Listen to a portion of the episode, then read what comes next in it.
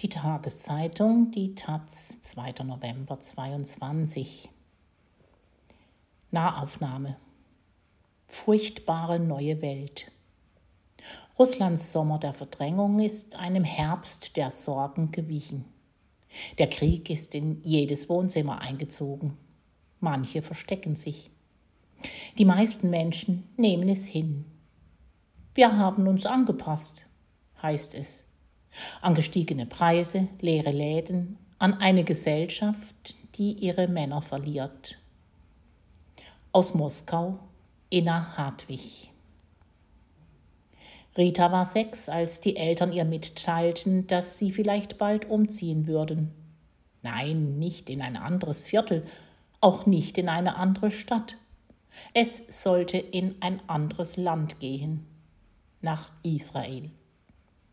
Rita wusste nicht, wo das ist, wusste nicht, was sie da soll. Es waren die 1990er. Die Sowjetunion gab es nicht mehr. In Moskau standen die Menschen wie in jeder anderen russischen Stadt Schlange für Lebensmittel. In völliger Ungewissheit, was noch kommen möge. Ritas Eltern, sowjetische Juden, wollten ihr Glück woanders suchen. Sie blieben. Rita war ein Teenager, als das Thema wieder aufkam. Israel. Einige Verwandte lebten bereits dort. Rita hatte keine Lust auf diese Gespräche, wollte nicht weg aus Moskau. Hier hatte sie alles. Ihre Schule, ihre Freunde, ihre Babuschka, die Großmutter. Sie waren nach Haifa geflogen zu den Verwandten, mehrmals hatten sich Tel Aviv angeschaut, waren als Touristen in Jerusalem unterwegs. Dort leben wollten die Eltern dann doch nicht. Wieder blieben sie in Moskau. Als Studentin bereits hatte sich Rita nochmals die Frage gestellt, gehen oder bleiben? Wie auch später im Jahr 2014, als die Kämpfe um den Donbass begannen, als Russland die ukrainische Halbinsel Krim annektierte. Weg aus dem eigenen Land, das immer repressiver wurde, das das Völkerrecht brach. Ich hatte da gerade Petja kennengelernt, war verliebt, hatte eine neue Stelle, wollte hier nicht weg, erzählt sie an einem sonnigen Dienstagnachmittag.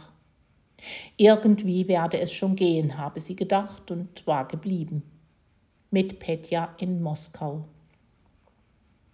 Nach Israel reiste sie, um die Verwandten zu sehen, um mal herauszukommen aus meinem Land, in dem es mir manchmal zu eng wurde. Irgendwie werde es schon gehen, sagte sich Rita.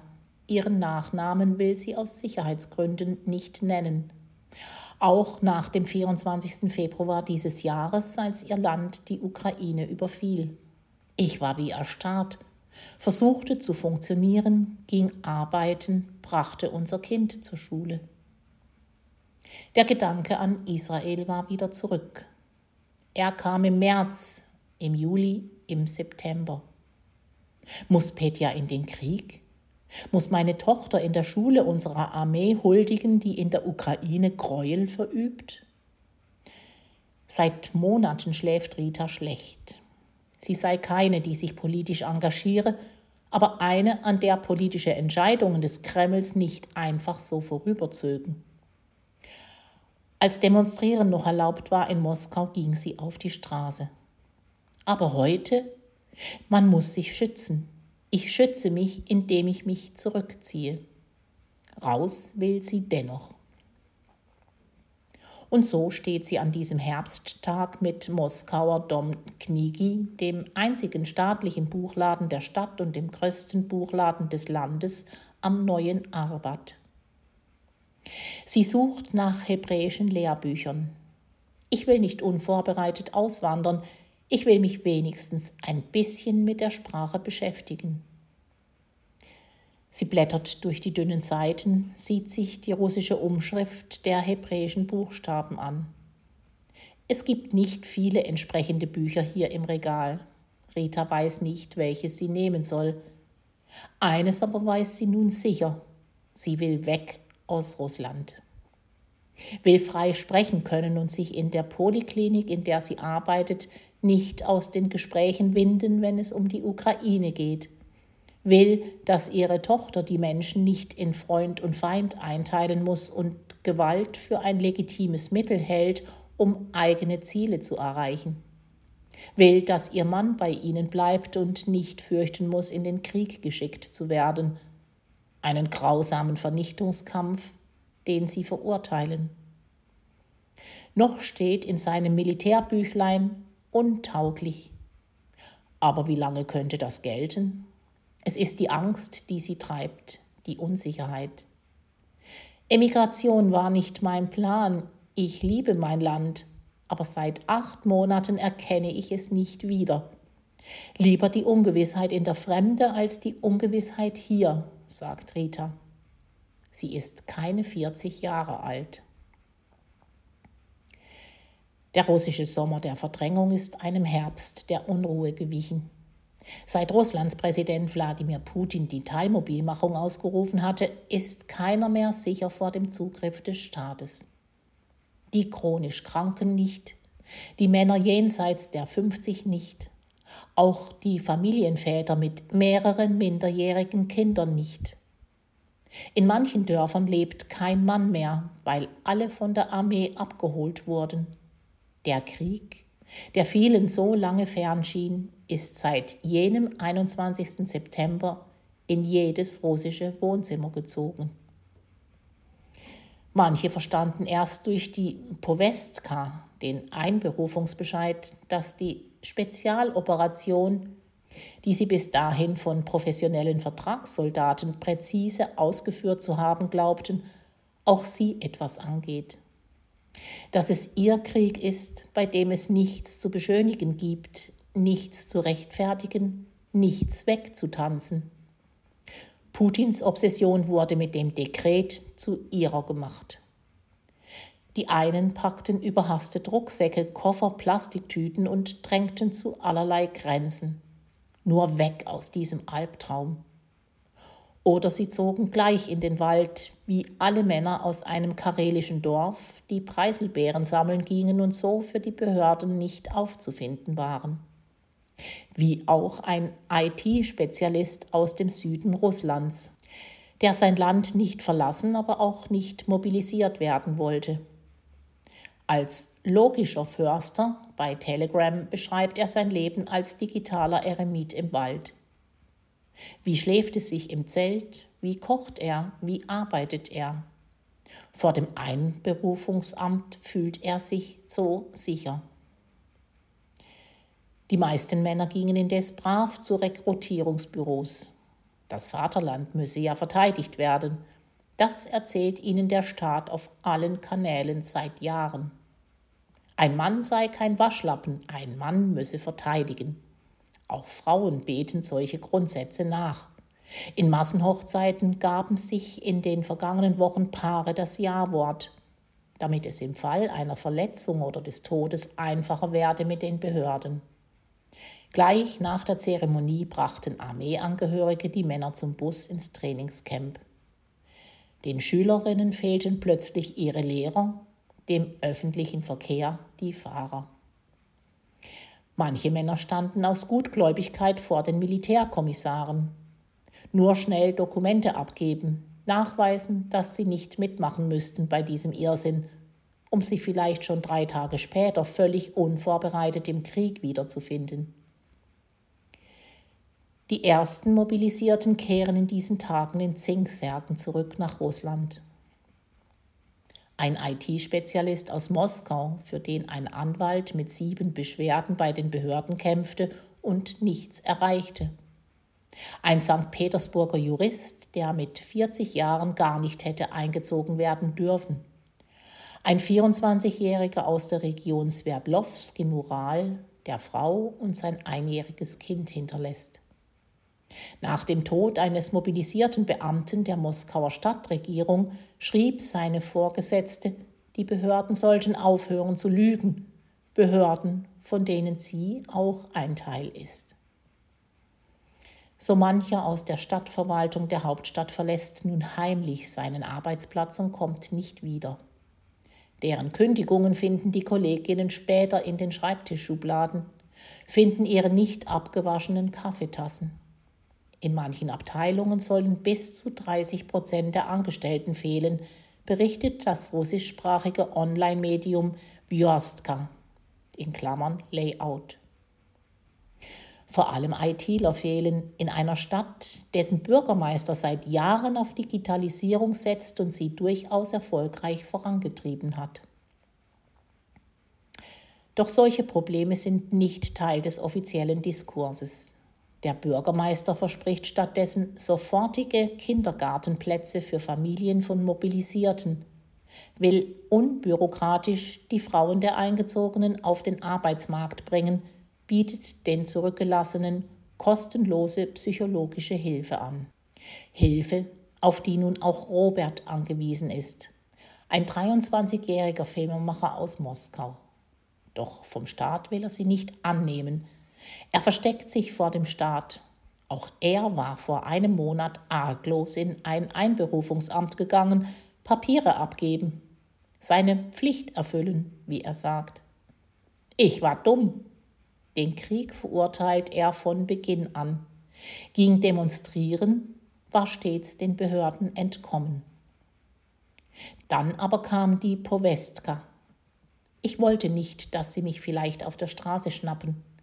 Ich hatte eine Bescheinigung vom Psychologen, eine, die besagt, dass sie im Kampf nichts mit mir anfangen könnten. Die Ärzte vor Ort wollten es genauer prüfen. Flugabwehrschütze steht in seinem Militärbüchlein. Eine Kategorie, die derzeit gefragt ist. Die russische Armee braucht Nachschub. Robert begriff schnell, dass die Psychologenbescheinigung kein Schutz ist. Zwei Stunden lang musste er von einer Untersuchung zur nächsten, von einem Gespräch zum nächsten. Er stotterte, konnte nicht auf einem Bein stehen, weil sich alles drehte, Sachen fielen ihm aus der Hand. Die Ärzte bescheinigten ihm schließlich einen Nervenzusammenbruch. Er könne sich an den Tag nur schemenhaft erinnern, sagt Robert. Zwei Wochen verbrachte er in einer neurologischen Klinik. Die Powestka liegt immer noch auf seinem Schreibtisch. Das Datum ist längst hinfällig. Zudem hat Putin vor wenigen Tagen angekündigt, die Mobilisierung sei nun vorbei. Man habe die nötigen 300.000 Rekruten zusammen, Zehntausende seien bereits an der Front. Viele in Russland haben merklich aufgeatmet. Die Buchungen für Urlaub in den ersten zwei Wochen nach der Verkündung der Mobilisierung praktisch eingestellt, haben wieder angezogen auch die Hipsterclubs der Stadt sind nun nicht mehr leer, auch wenn da fast nur noch Frauen tanzen. Robert traut der Ruhe nicht. Der Staat hat uns immer wieder belogen. Spezialoperation, Teilmobilmachung, Teilkriegsrecht. Er wird uns weiter an der Nase herumführen, das gelingt ihm ja auch gut. Nur die wenigsten wissen wirklich, was in der Ukraine passiert. Der Moskauer versteckt sich in seiner Wohnung, macht niemandem die Tür auf, wenn es nicht abgesprochen ist, bestellt sein Essen nach Hause, trifft sich hier auch mit Kollegen. Wie lange das weitergehen soll? Pläne zu machen ist unmöglich geworden. Die Unberechenbarkeit, die mürbe macht, hält sich seit bald neun Monaten. Die Nachrichten von Repressionen, von Festnahmen, von Verleumdung, auch von Bekanntheiten, sie treffen kaum mehr. Xenia Sobczak, Putins Patentochter und dessen Herausforderin bei der Präsidentschaftswahl 2018, nach Litauen geflohen, weil ihr in Russland ein Prozess droht? Alla Pugatschowa, die sowjetische Popdiva, deren Lieder auch heute noch alle im Land mitträllern können, ausgewandert nach Israel und danach öffentlich als Verräterin gedemütigt? Keiner ist mehr heilig im Land, niemand mehr sicher. Diese Botschaft hat jeder im Land verstanden. Die meisten halten den Mund und leben ein Leben, bei dem sich nur bis zum Abend planen lässt, wie sie halb belustigt sagen. Sie lachen nicht dabei. Presposobilis, erklären sie. Wir haben uns angepasst. Angepasst an die höheren Preise, daran, dass manche Medikamente fehlen, dass viele Geschäfte auch in bester Lage leer sind und in den Fensterscheiben zu vermieten steht. Dass sie Kredite aufnehmen müssen, um sich Winterkleidung zu kaufen, dass sie nach Unfällen mit dem Auto monatelang auf Ersatzteile warten müssen, für die sie horrendes Geld zahlen. Sie haben sich daran angepasst, dass Angst und Unsicherheit ihre ständigen Begleiter sind. Die Menschen schicken ihre Söhne in den Krieg und schauen praktisch live dabei zu, ob diese überleben. Die Propaganda erzählt ihnen vom Krieg der Werte, wobei Russland stets auf der Seite der Guten steht. Ja, Opfer gebe es, aber ohne diese sei ein Kampf gegen den morschen Liberalismus, gegen die 26 Genderarten, die der Westen uns aufzuzwingen versucht, gegen das schmutzige Spiel, zu dem die USA und seine Vasallen Russland gedrängt haben, nicht zu stemmen. Das Fernsehen hat längst nicht mehr die Aufgabe zu informieren. Das Fernsehen verwirrt, die Nachrichten verstören, die Moderatorinnen manipulieren, verfestigen die Haltung, alle lügen. Es ist bequemer, sich abzuwenden, sich an Beteuerungen zu halten, dass die Sinnlosigkeit des Krieges Sinn ergibt, auch wenn niemand erklären kann, welchen. Scham und Erniedrigung, die bei vielen im Land vom schmerzhaften Übergang nach dem Zerfall der Sowjetunion herrühren, überspielen sie mit dem Drang, etwas Besonderes zu sein, mit dem Wahn nach Größe, nach Allmacht. Präsident Putin etabliert diese Sicht bei jedem seiner Auftritte. Jeder, der solche Ansichten nicht teilt, traditionelle Werte, wie die offizielle Propaganda glauben machen will, ist ein vom Westen gesteuerter, ein Vaterlandsverräter. Die Mehrheit will kein Verräter sein. Und das Leben gehe ja weiter. Wo sei das Problem? Das IKEA-Logo wird abgebaut. Wir haben den Möbelhersteller Hoff, sagen die Menschen. Sarah habe zugemacht. Ein paar Monate später machen die Läden unter neue Mode und mit neuen Geschäftsinhabern wieder auf, wie es bereits bei Obi der Fall war. Starbucks-Cafés heißen nun Stars Coffee, McDonalds Schnellrestaurants Lecker und Punkt, KFC Rostix. Wo früher Lego war, finden sich nun die Welt der Würfelläden Plastikbaukästen gibt es auch hier. L'Occitan hat seine Beschriftung einfach ins kyrillische L'Occitan geändert und verkauft weiterhin Kosmetik. Manche schmecke anders, anderes sei teurer oder nicht vorhanden, aber so sei eben das Leben. Der Versandhandel Wildberries, eine Art russisches Amazon, bietet auch weiterhin Produkte an, die längst aus den Ladengeschäften verschwunden sind. Nespresso, Adidas, Armani.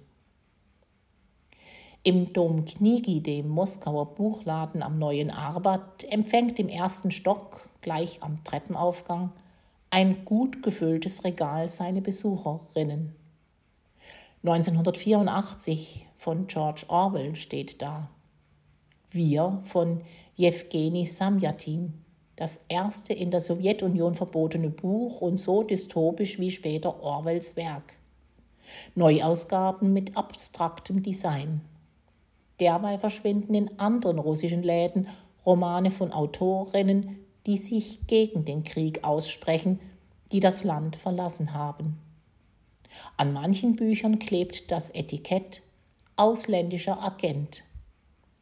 Der Überwachungsstaat will alles kontrollieren, schreibt Geschichte um, verdreht die Wirklichkeit. 1984 ist draußen vorm Dom Knigi ganz real.